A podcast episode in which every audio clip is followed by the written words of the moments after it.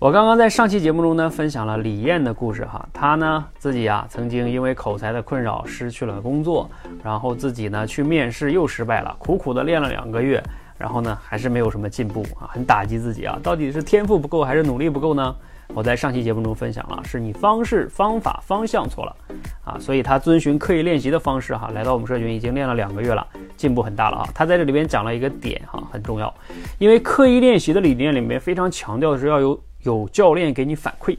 你看那些所有的专业运动员，哪怕最牛最牛逼的那些世界冠军，刘翔他们也照样有教练的，要有反馈。然后他今天就讲了一个让我听了很有触动的一个一个一个感觉啊，他说，呃，你在生活中，你他说就是说你的老公、你的妻子都不见得那么耐心听你讲话，大家可以想想是不是？有时候真的是一些表达能力弱的同学啊，在生活中、在工作中，自己本来也不爱说，说了可能也说的确实不够好，而你身边的人不一定有耐心听你讲，然后你发现他们没有耐心了，那种表情和动作，你就更不想讲了，而这个就是你的表达能力越来越差的一个根源，因为你，你就知你没有表达之前，你就感觉别人会不耐心听，你也就更不想讲，而你说你有某一次你真的鼓足勇气去讲了，你又发现。那些信号又来了，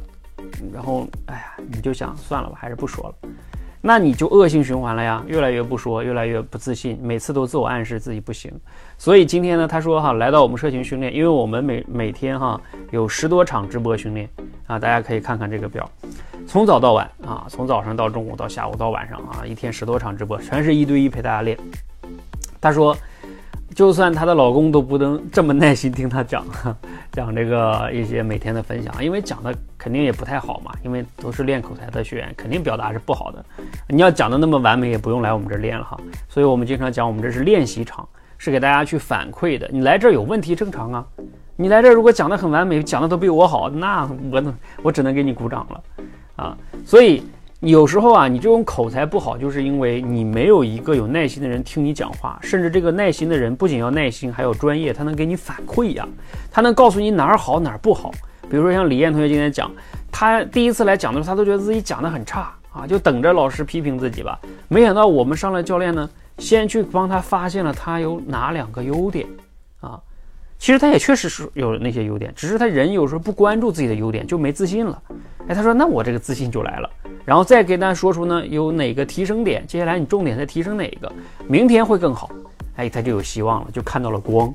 啊。他还做了一个类比哈，就像陈奕迅那个歌那个歌哈，叫《孤勇者》哈，啊孤身走暗巷啊，否则你就是在看不见光，嗯，一直在那儿走。你想想，你真的能坚持下去吗？每天靠自己打鸡血，我要坚持，我是最棒的，那都扯淡。你就是得要有教练有方法，然后呢，正确的方法有教练给你反馈，你才能真正坚持下去。别光靠毅力在那儿坚持，那都是傻的啊！你一定要向这个李嫣李嫣同学学一学。我真的建议大家，如果有时间，你们来听听他的回放啊，你们来找我听听他的回放哈，你一定会有很不一样的感受的。好，谢谢大家，一起加油哈！